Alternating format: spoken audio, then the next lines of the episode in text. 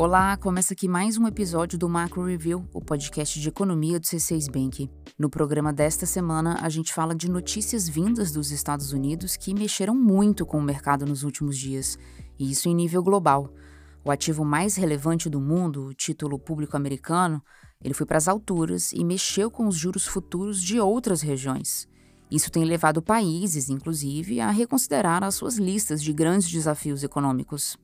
Afinal, o que está acontecendo com os juros americanos?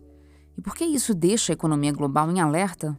A gente vai refletir sobre isso e vai falar sobre mais dois assuntos: o crescimento mais fraco, mas ainda é um crescimento da economia global, e vamos falar também da produção industrial brasileira, que está andando de lado. Hoje a gente ainda tem a participação da Gabriela Santos, do JP Morgan Asset Management, que faz uma análise bem interessante dos mercados globais. Eu sou a Nayara Fraga. Eu sou a Bianca Alvarenga e hoje é 9 de outubro de 2023. Vamos lá?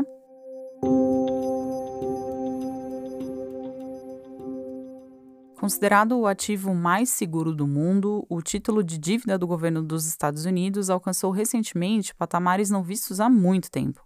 O rendimento dos títulos públicos americanos, tanto os com vencimento para curto prazo quanto os com vencimento para longo prazo, esse rendimento voltou aos níveis de mais de 15 anos atrás. Se a gente olha para os últimos meses e para os últimos dias em especial, a disparada é visível. O título público de 30 anos está pagando agora juros de quase 5% ao investidor. O movimento mais recente encontra explicação em um conjunto de fatores, a começar pela constatação por parte do mercado de que os juros americanos devem ficar altos por muito tempo. A gente falou até disso no episódio 77, né? Três semanas atrás, o Fed, o Banco Central Americano, anunciou uma pausa na alta dos juros nos Estados Unidos. E nessa ocasião, houve também a publicação daquele relatório que compila as expectativas dos integrantes do Comitê de Política Monetária americano. E o que, que esse documento mostrou? Ele mostrou que a maior parte dos diretores do Fed acredita que, primeiro, os juros americanos vão terminar o ano acima dos 5,5%, e segundo, os juros americanos vão permanecer elevados por um período longo. Para quem até pouco tempo atrás apostava no início do corte de juros já em 2023, a projeção dos membros do Fed causou espanto.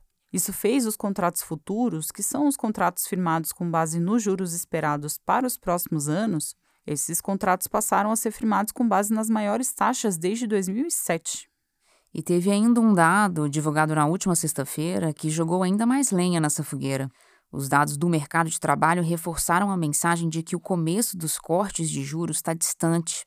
Em setembro, os Estados Unidos contrataram 336 mil trabalhadores, praticamente o dobro do que o mercado esperava. E a taxa de desemprego se manteve em 3,8%, que é um número que ainda está perto da mínima histórica. Além disso, a gente viu em outro relatório, o de vagas em aberto, que ainda existe uma vaga e meia aberta para cada trabalhador desempregado nos Estados Unidos. Esse quadro exerce uma pressão significativa sobre os preços, como a gente já falou várias vezes aqui no Macro Review. Quando ocorre uma disputa por trabalhadores, os custos para o empresário sobem.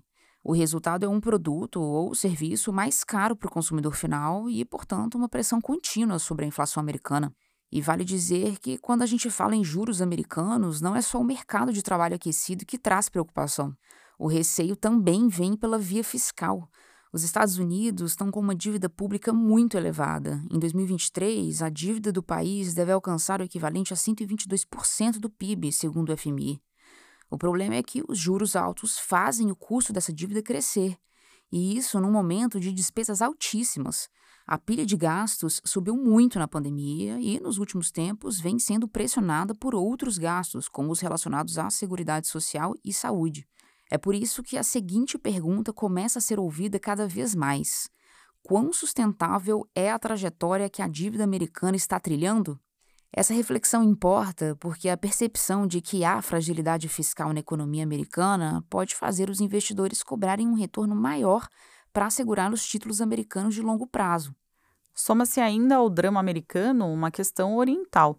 Os chineses já se livraram, desde o início de 2022, de mais de 200 bilhões de dólares em títulos públicos dos Estados Unidos.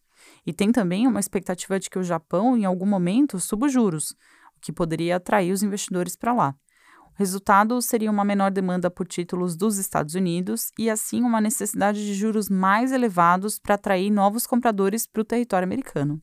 Em resumo, a volatilidade nos juros americanos gera muitas incertezas para os Estados Unidos e para o resto do mundo. O movimento da semana passada mexeu com as curvas de juros no Brasil, com a Bolsa Brasileira e com o câmbio. Também afetou os ativos de vários países. O risco está na continuidade e na rapidez desse movimento.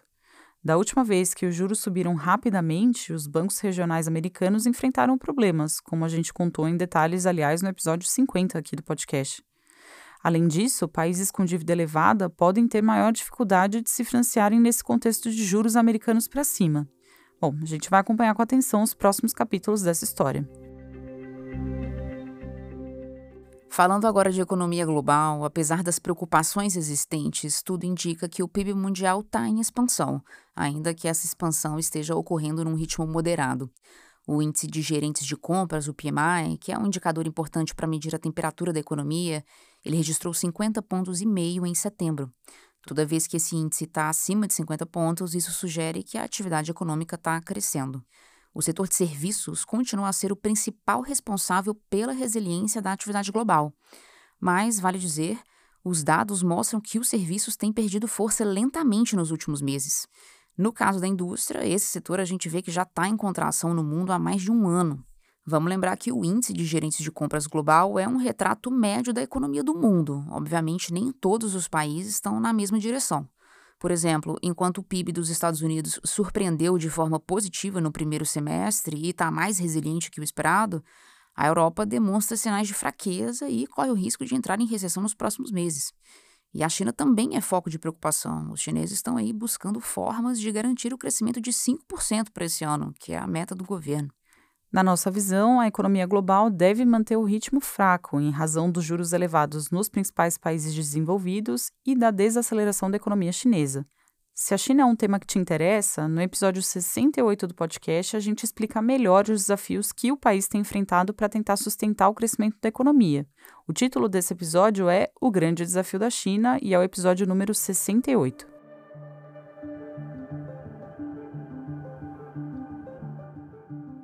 Agora, falando de Brasil, a produção das fábricas brasileiras segue, de modo geral, estagnada.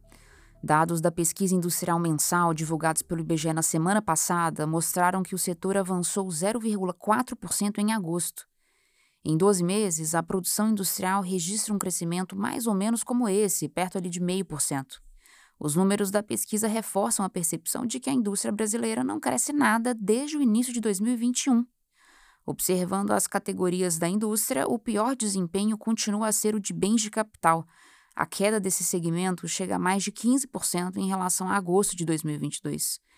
O setor de bens de capital é aquele que produz máquinas e equipamentos, ou seja, ele é o retrato do investimento que é feito pelo empresário industrial para ampliar a produção, fazer melhorias. Na nossa visão, a indústria brasileira deve encerrar 2023 perto da estabilidade, isso em relação à média de 2022. Embora a taxa Selic esteja em queda, os juros brasileiros ainda estão em patamar elevado, em 12,75%, o que faz a atividade econômica desacelerar e encarece os investimentos na ampliação da capacidade instalada das fábricas. Vamos lembrar que o quadro de estagnação não é uma preocupação recente. Dados da Fundação Getúlio Vargas revelam que a produtividade da indústria da transformação não cresce há mais de uma década. Aliás, no episódio 75 do podcast, a gente explicou como a baixa produtividade das fábricas brasileiras é um obstáculo para o crescimento estrutural do setor. Vale a pena ouvir. Bom, resumo do cenário industrial é o seguinte: sem mudanças mais relevantes, como a melhora do nível educacional, a simplificação do ambiente de negócios e a abertura da economia, a tendência é que a indústria brasileira continue perdendo relevância.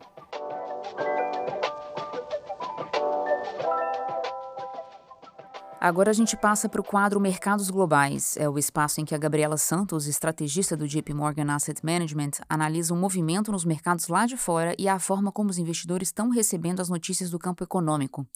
Hoje, a Gabriela, direto de Nova York, comenta quais outros fatores estão por trás dessa movimentação das taxas de juros longas no mercado americano. A gente falou na primeira parte do episódio das sinalizações do Fed, do ritmo mais forte de crescimento da economia dos Estados Unidos e do crescimento da dívida americana. Agora, a Gabriela explica melhor o que mais preocupa para o longo prazo. O que, disso tudo que está acontecendo agora, mais contribui para a volatilidade das taxas mais longas? Vamos ouvi-la. Então, o que está por trás disso? Nós achamos que muito tem a ver uh, com a perspectiva de déficit e dívida dos Estados Unidos daqui para frente. Uh, a expectativa é que, se nada mude, os Estados Unidos vai manter um déficit de entre 5% e 6% de PIB na próxima década, o que eleva a dívida em percentual do PIB de 98% para 118% uh, na próxima década. Ou seja, muita oferta de dívida, não só esse ano, que já tem ocorrido, mas na próxima década. A pergunta é: quem vai absorver toda essa dívida? E a pergunta mais importante é: a que preço?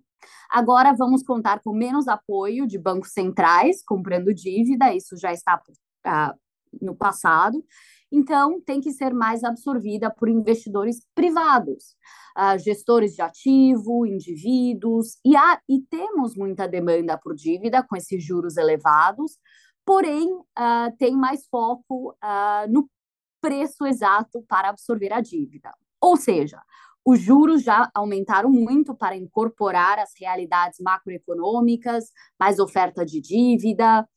Então, está no momento atrativo. Porém, eventualmente, quando diminuam, não tocarão os níveis, os níveis que vimos na última década, que foram extraordinariamente baixos. Ou seja, provavelmente, eventualmente, equilibramos com uma taxa de 10 anos nos Estados Unidos mais próximo de 3,5%, 3,8% oportunidade agora nos juros americanos, algo que não víamos uh, há mais de 16 anos. A Gabriela também conta como os mercados receberam os dados do mercado de trabalho americano, que mostraram uma criação de empregos bem mais forte que a esperada nos Estados Unidos, como a gente falou mais cedo.